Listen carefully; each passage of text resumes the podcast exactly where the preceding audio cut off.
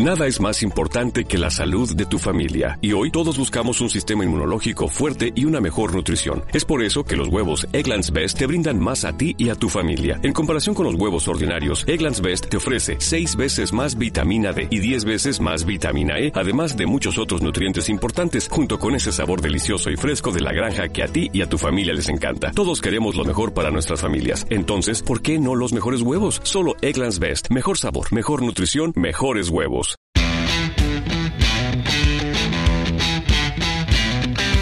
Hola amigos de ADN Barça, bienvenidos al segundo episodio, el episodio número 2 de nuestro podcast junto a Mariana Guzmán, después de ese debut un tanto doloroso para la fanaticada del Barcelona con el primer podcast después del clásico, esa derrota 2 a 0 ante el Real Madrid y todavía algunos lamiéndose las heridas por ahí, como nuestros compañeros de Barça Talk, todavía dolidos por, por esa derrota. Eh, ya es hora de pensar un poco más en el siguiente duelo, la Real Sociedad, pero hay que hablar obviamente de todo lo que ha venido pasando esta semana, las consecuencias, la resaca del clásico, como le llama Mariana Guzmán, que nos acompaña desde la madrugada en Barcelona. ¿Cómo estás, Mariana?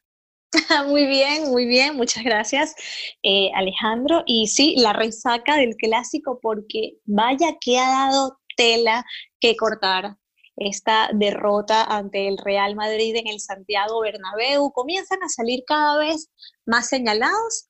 Por supuesto, el primer señalado fue esa noche Leonel Messi, que dicen que no está al nivel en el que debe estar, el que era el jardín, decían que era el jardín de, de Leo Messi el Bernabéu, no fue esta vez su jardín, no, no anotó goles y comienzan, como te decía, a, sonar cabezas. Eh, Messi, como, como lo hablábamos ese, ese primer episodio del podcast, y ya a lo largo de la semana se han ido sumando nombres diferentes. Por ejemplo, tenemos al, al nombre de Antoine Griezmann, ¿Por qué siempre francés. en esta ecuación, vale? Porque, porque si bueno, falla Messi, gol, bueno, exacto. Sí, sí, sí. Y si no está Messi, alguien también tiene que salir a dar la cara.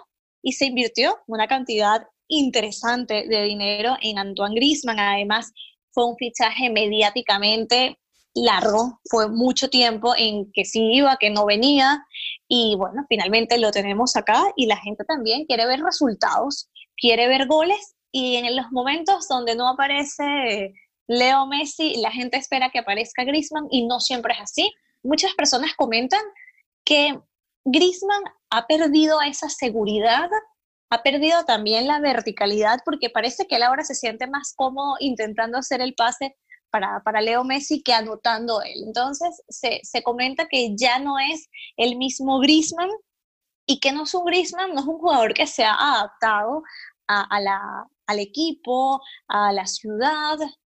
Ayer en un programa de televisión se hablaba de, que hay un descontento generalizado en la parte directiva del Barcelona, que había unas expectativas sobre Griezmann que no están llegando a hacer lo que se esperaba de él. Entonces, bueno, Griezmann ha sido muy, muy señalado. De hecho, se piensa, bueno, ¿por qué sigue Griezmann en el equipo? No sé si te parece esto justo, no sé si te parece que quizás la afición le está pagando con quien no lo debería.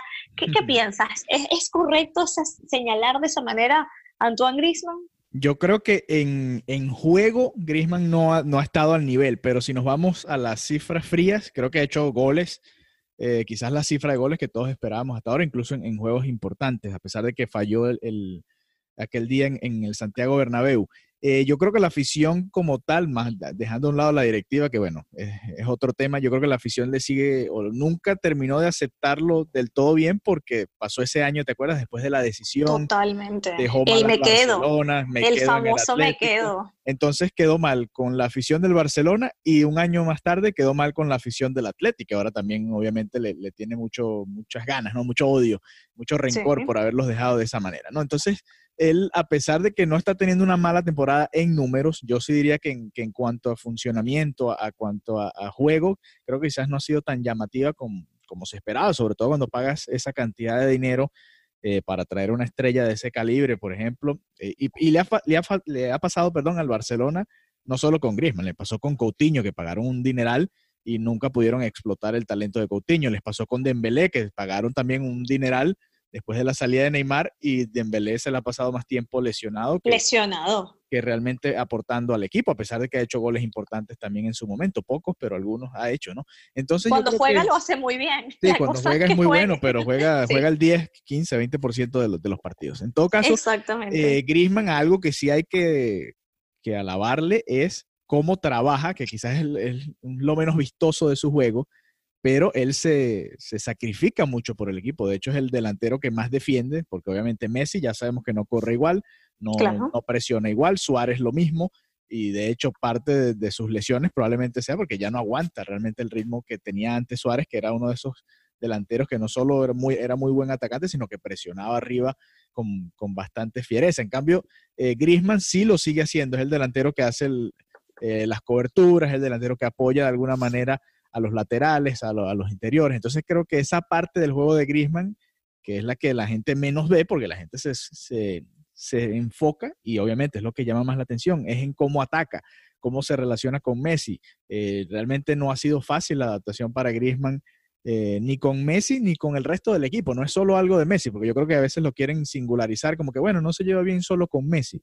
No, yo creo que le ha costado engranarse al equipo como tal, a pesar de que ha hecho una muy buena cantidad de goles. Yo lo vería así, eh, pero creo que ha sido algo constante del Barcelona y por eso no le echo tanto la culpa a Griezmann, porque si hubiese sido el único que ha llegado y no ha funcionado con este núcleo, yo te diría, bueno, mira, eh, simplemente Griezmann no funcionó con este equipo y es, es, un problema más de él que de la institución, pero no, como te dije, los nombres que te mencioné también se pagó un dineral y tampoco han, han sido realmente destacados en su paso por Barcelona. Entonces yo no le echaría la culpa a Griezmann. Así como tú no lo sentencias, tú no, lo sentencias. No, no lo sentencio, ni mucho menos. Sí, más bien ha sido uno de los pocos que ha estado sano todo el año y eso también se valora en este equipo. Se valora.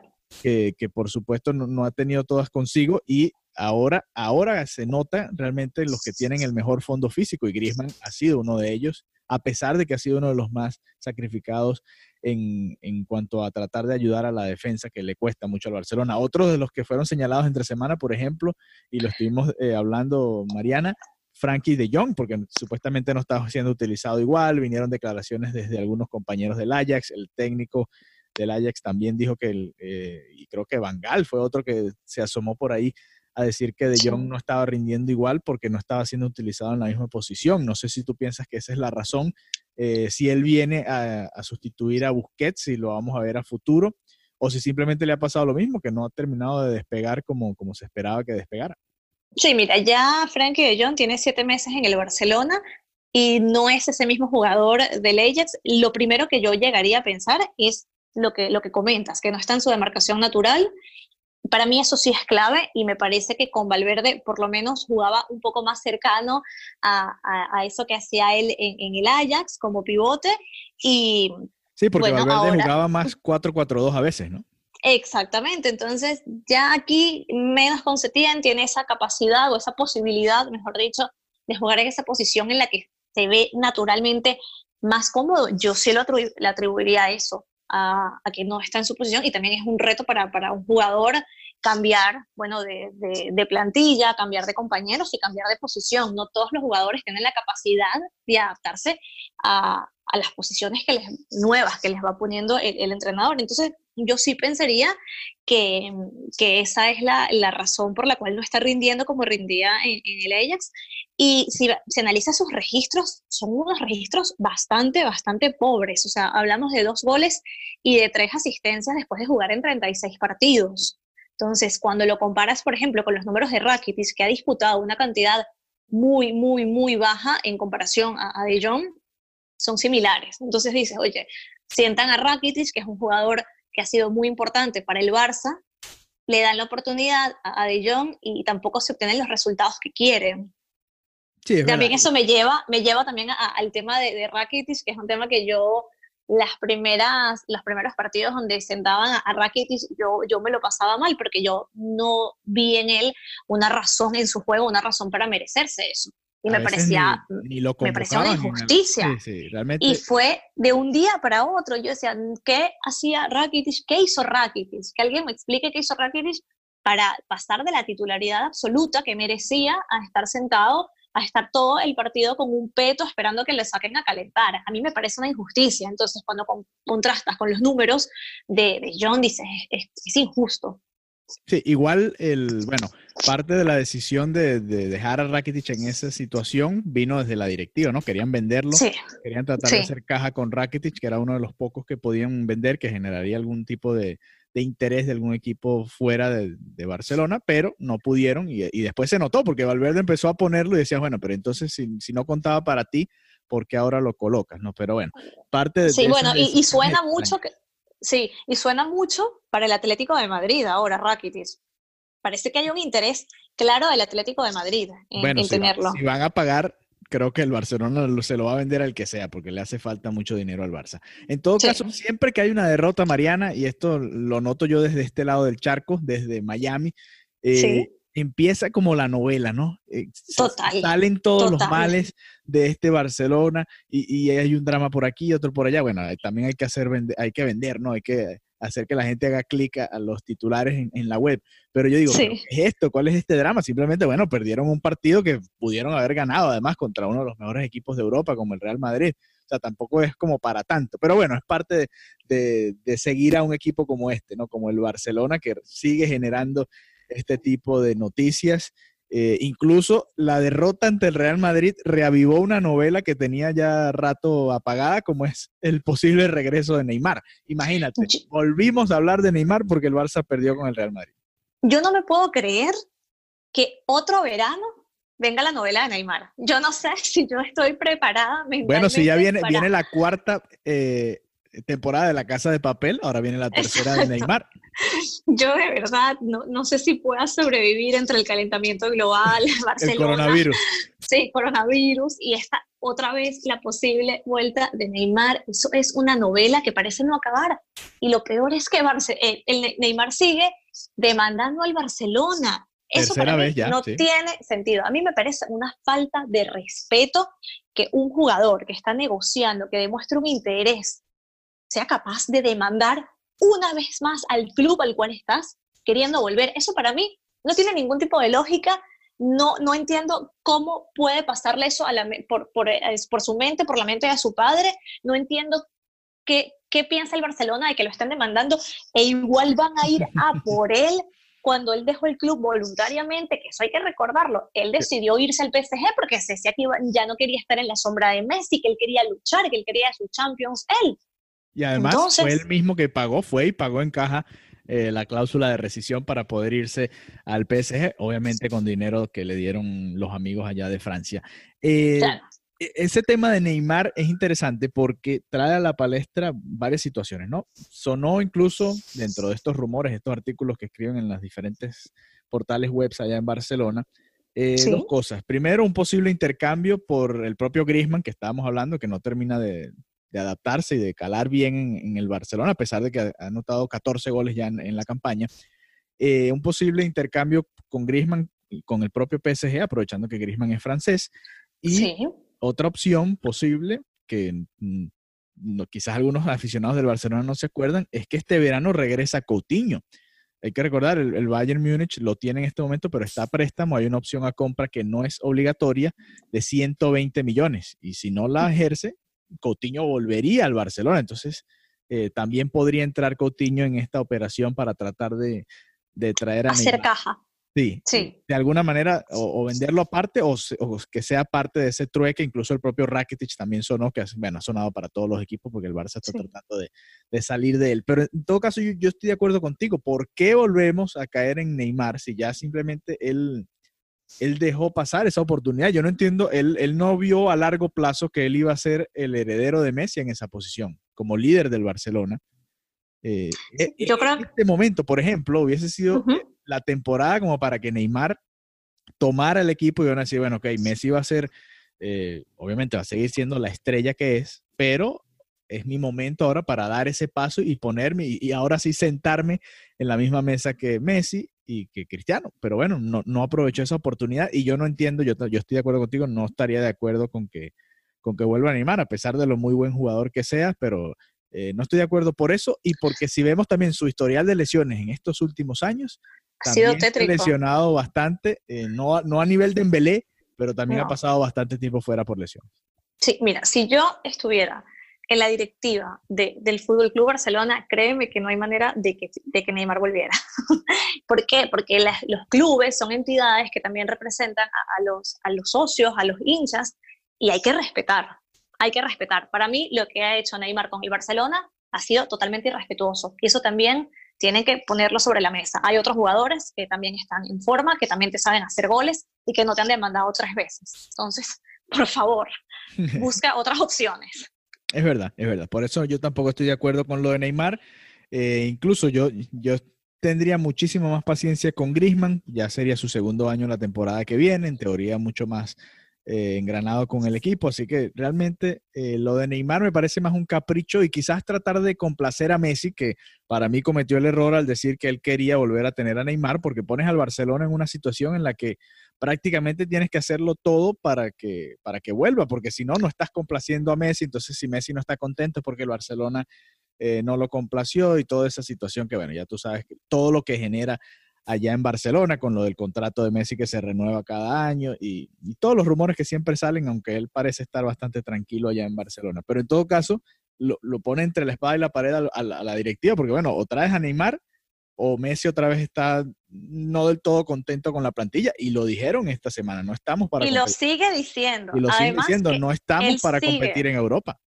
Y además él continúa diciendo, bueno, que sí que sería lindo ver a Ney. Entonces también eso es una, una presión que ejerce, pero yo creo que, que también hay que poner los puntos sobre las sillas y que también cada quien tiene que desarrollar el rol para el que está, los jugadores a jugar, los que planifican todo el tema deportivo, que de verdad lo planifiquen, los fichajes no lo pueden hacer los jugadores ni tampoco manejar este tipo de temas, porque ya tiene que ver mucho, muchas otras cosas por encima de lo que pasa en la cancha.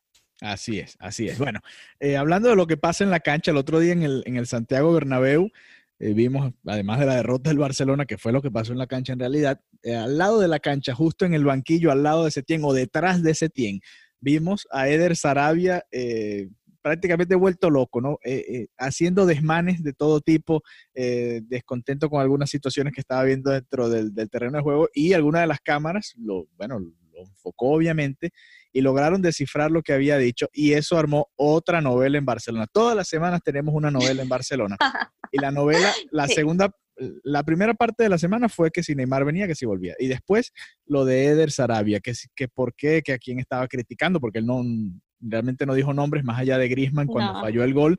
Eh, creo que no dijo más ningún nombre, simplemente se hicieron, trataron de adivinar de quién, a quién se refería, pero eso ya es cuestión de especulación. En todo caso, lo que molesta de esto es una entrevista que eh, le da Quique Setién a El Periódico en la que dice que, que Eder Sarabia se va a disculpar o que se tiene que disculpar. Sí, que se, disculparon, que se disculparon. ¿Por qué, se tiene que disculpar un entrenador que su trabajo es que el equipo juegue bien? Eh, por criticar. En este caso, su segundo. Además, no lo hizo en público, o sea, lo hizo en un, ámbito público, pero digo, no lo hizo, digamos, en una entrevista o frente a las cámaras, eh, en un uno a uno con un periodista. Simplemente él está en su trabajo, en su medio y está hablando con el otro asistente técnico no entiendo. No sé si es que tienen miedo de que el, vestuario se les voltee, así como en teoría se le había volteado a Valverde, aunque después nos dimos cuenta que no. ¿O, qué le pasa a Setién? ¿Por qué, ¿Por qué el miedo? ¿Por qué le, dice a Sarabia que se perdone, que se disculpe, perdón? Mira, eh, sin duda el, vestuario del Barcelona es un vestuario lleno de estrellas y eso tiene su precio. Y gestionar estrellas es complicado. Sin embargo, me parece excesivo que Quique Setién hable de que se ha tenido que disculpar y de que están asumiendo sus errores. Por favor, el fútbol se vive de manera intensa. Yo estoy de acuerdo y me parece bien que el segundo de Setién lo viva de esa manera. Me parece perfecto. Me parece que uno cuando está en la cancha a mí me cuesta controlarme como periodista porque yo también quisiera gritar y decir, no, sí. Claro, y el fútbol es eso, es pasión, ¿no? Exactamente, entonces es como si tú criticaras a Simeone, al Cholo, porque agita los brazos, porque grita. No, no tiene nada de malo. Estás viviendo el fútbol, esto es tu trabajo. No hay por qué disculparse. No ofendió a nadie, no insultó a nadie. Está diciendo, bueno, no hizo lo que estábamos, no está haciendo lo que habíamos acordado. Está viviendo con la intensidad. Si no sientes eso por tus venas, entonces no te dediques al fútbol, de verdad. Si lo vas a ver tan fríamente, entonces no vives del fútbol. Me parece absurdo la disculpa y el show que se montó en torno a eso me parece ridículo. Luego se han filtrado un montón de videos de él antes, de verdad que le pone mucha intensidad. Y para mí la intensidad es necesaria. Exacto, y para mí la intensidad es necesaria en el fútbol y en la vida, pero en el fútbol más que todo. no, además el clásico, te está jugando la cima de la liga en el Santiago Bernabéu, era, su primer clásico además como cuerpo técnico, eh, yo creo que es perfectamente entendible. Y además te quería comentar, eso es parte de lo que le ha faltado a este Barcelona, ¿no? Alguien que, que pegue, que grite, que, que anime al equipo, que despierte al equipo en ciertos momentos de, de letargo que ha tenido en estos últimos años, que con Valverde ni, él ni uno del cuerpo técnico, no recuerdo ni una vez que haya pasado algo No, no, no. Valverde era, pero yo decía, yo no sé si es que él está en un nivel más elevado de, dominarse su cuerpo, pero estaba como dopado. Sí, yo decía, pero es que, ¿qué hace? No, no está reaccionando. Entonces llega una persona que sí le mete pasión, que grita, que se agita, que se van y lo tienes que criticar y luego tienes que disculparte.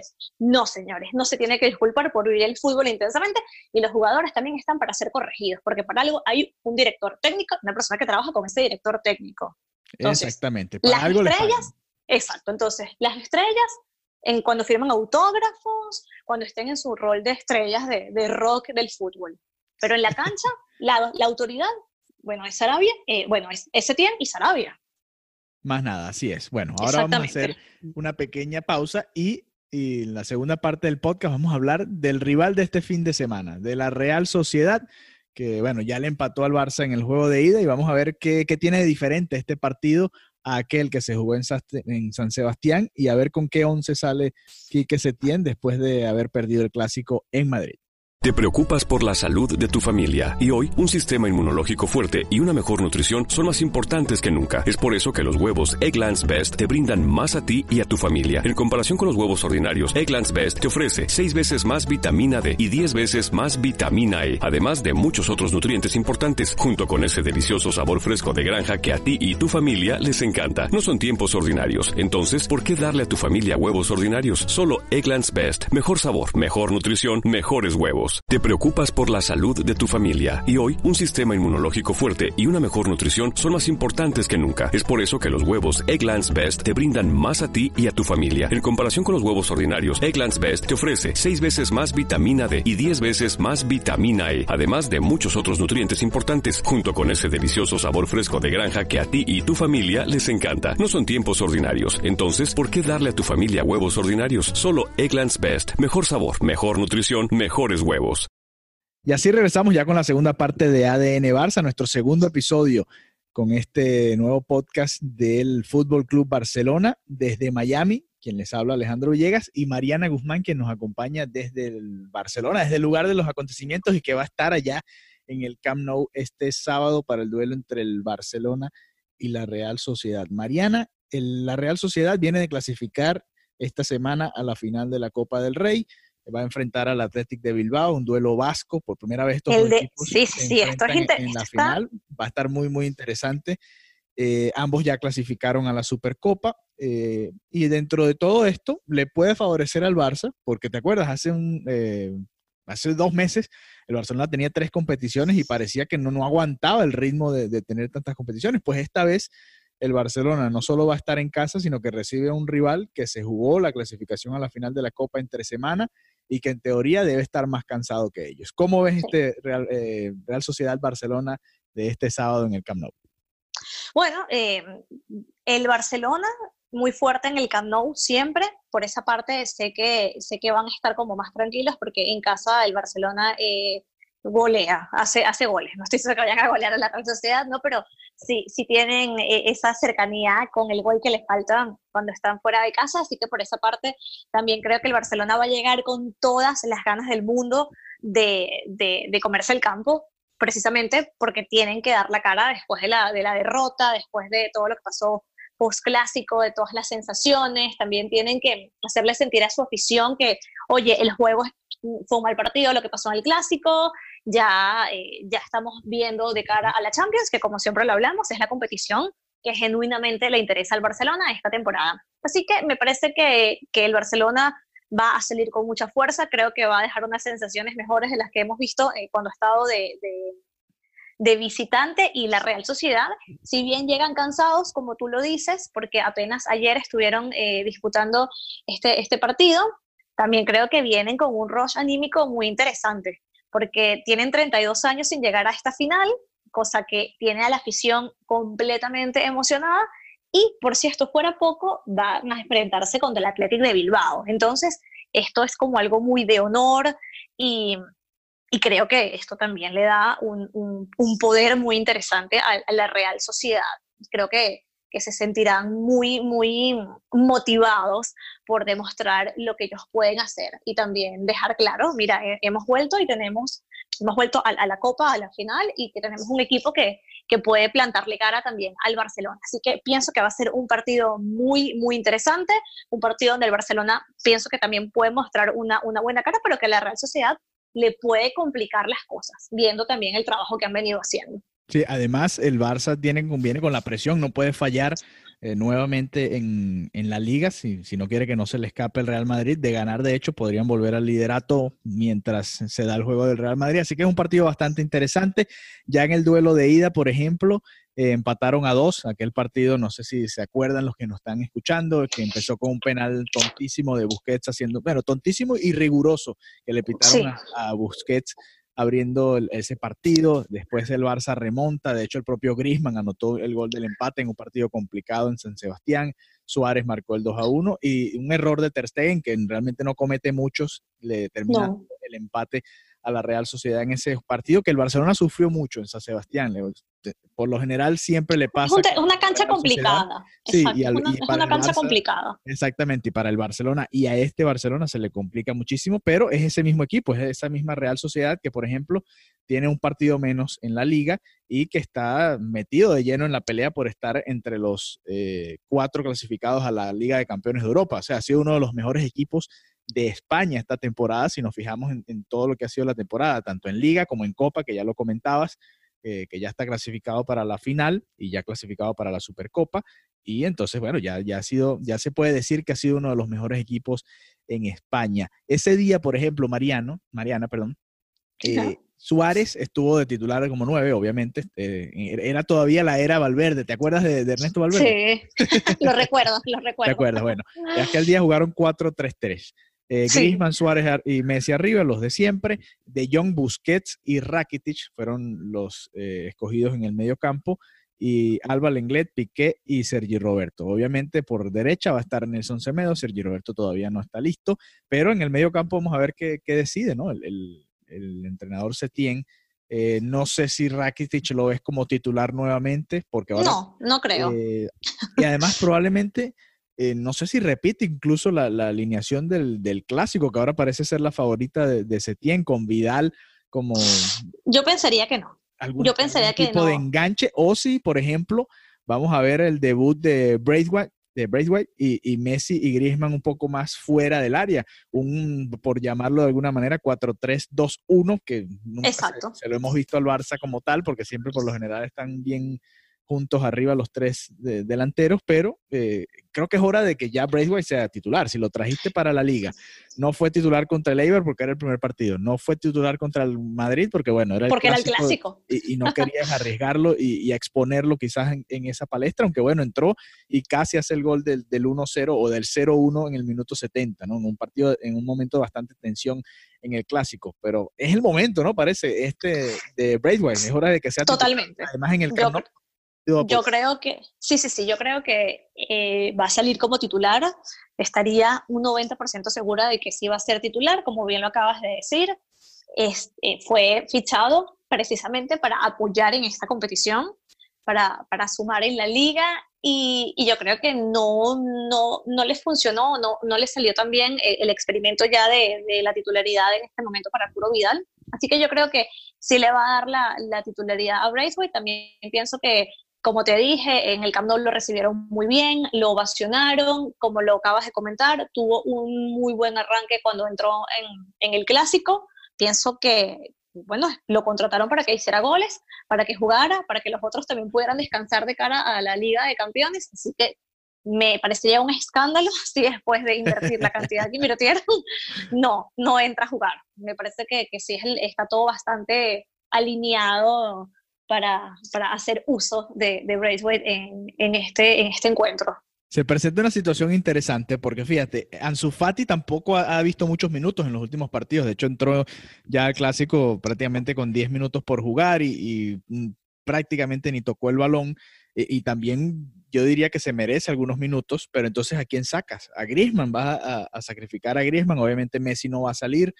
Eh, si juega Braithwaite, entonces ya tendrías a los tres de adelante sacrificados a menos que tengas a Messi como otro mediocampista o a Griezmann como otro mediocampista, que no ha sido el caso con, con eh, con Valverde sí lo vimos un poco más, que a veces jugaban 4-4-2 con Griezmann metido un poco más como, como de mediocampista. Entonces, eh, Ansu Fati es otro que también se va a quedar sin minutos al parecer en este duelo contra la Real Sociedad. Hay que recordar, el Barcelona, eh, la Champions no la juega la semana que viene, sino la de arriba. Ellos tienen otra visita a Mallorca antes de ese juego de Champions y ahí quizás también eh, vea minutos, por ejemplo, Ansu Fati, por, para, Ponerlos, para ponerlos en contexto de la, de la decisión que debe tomarse tiene. Entonces, adelante, Mariana pondría a Griezmann, Braithwaite y Messi. Ese sería el orden de izquierda a derecha en el ataque. Y en el mediocampo, repite Arthur, por ejemplo, en el clásico después de, ese partido. Sí, sí, sí.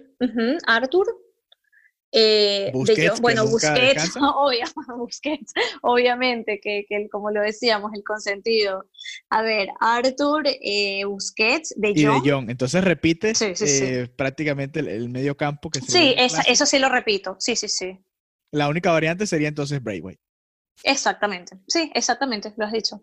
Sí, además eh, Vidal, ha demostrado que ha sido un buen revulsivo. Y es un buen revulsivo. Estamos 100% seguros que va a jugar en algún momento de este partido, a menos que el Barcelona esté goleando y quieran poner a, jugar a, los más jóvenes que han venido siendo llamados, a Collado o a, o Puig, no sabemos todavía, no tenemos la, eh, la convocatoria en estos momentos que estamos grabando el podcast, pero bueno, eh, en todo caso, sabemos que o tenemos la certeza prácticamente de que Vidal en algún momento del partido va a jugar. ¿Qué te preocupa de, la Real Sociedad o qué te preocupa de este partido si eres fanático del Barcelona, por ejemplo?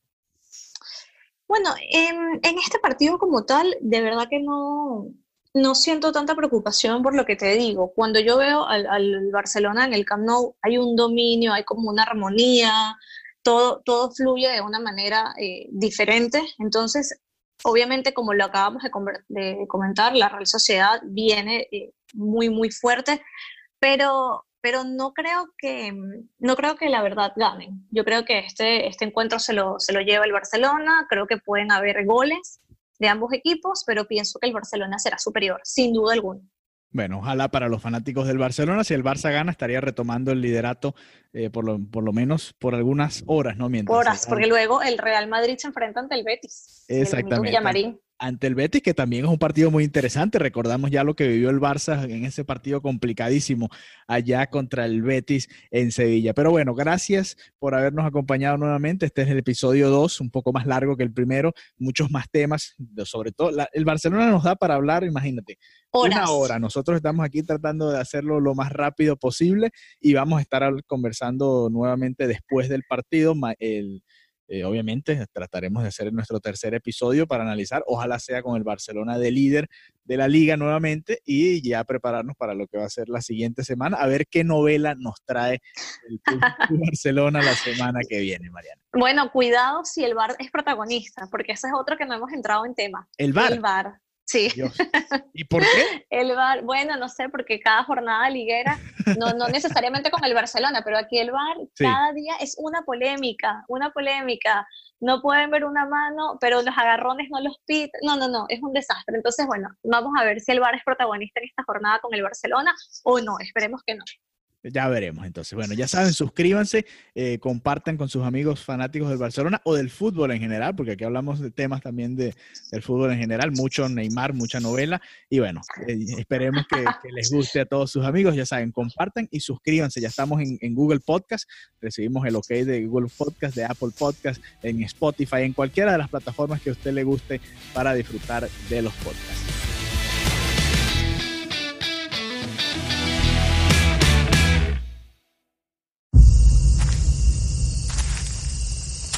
Viernes. Los críticos aclaman que A Quiet Place Part 2 es la experiencia para que los cines fueron hechos. A Quiet Place Part 2, clasificada PG-13. Hey, imagine if all your frustrations about advertising your business could be solved right now. You should know that podcast listeners are more engaged and higher converting than any other advertising medium. So try AdHub today and reap the rewards of Spreaker's self-advertising platform. It makes it as effortless as ever to be heard by thousands, regardless of the listening app they use.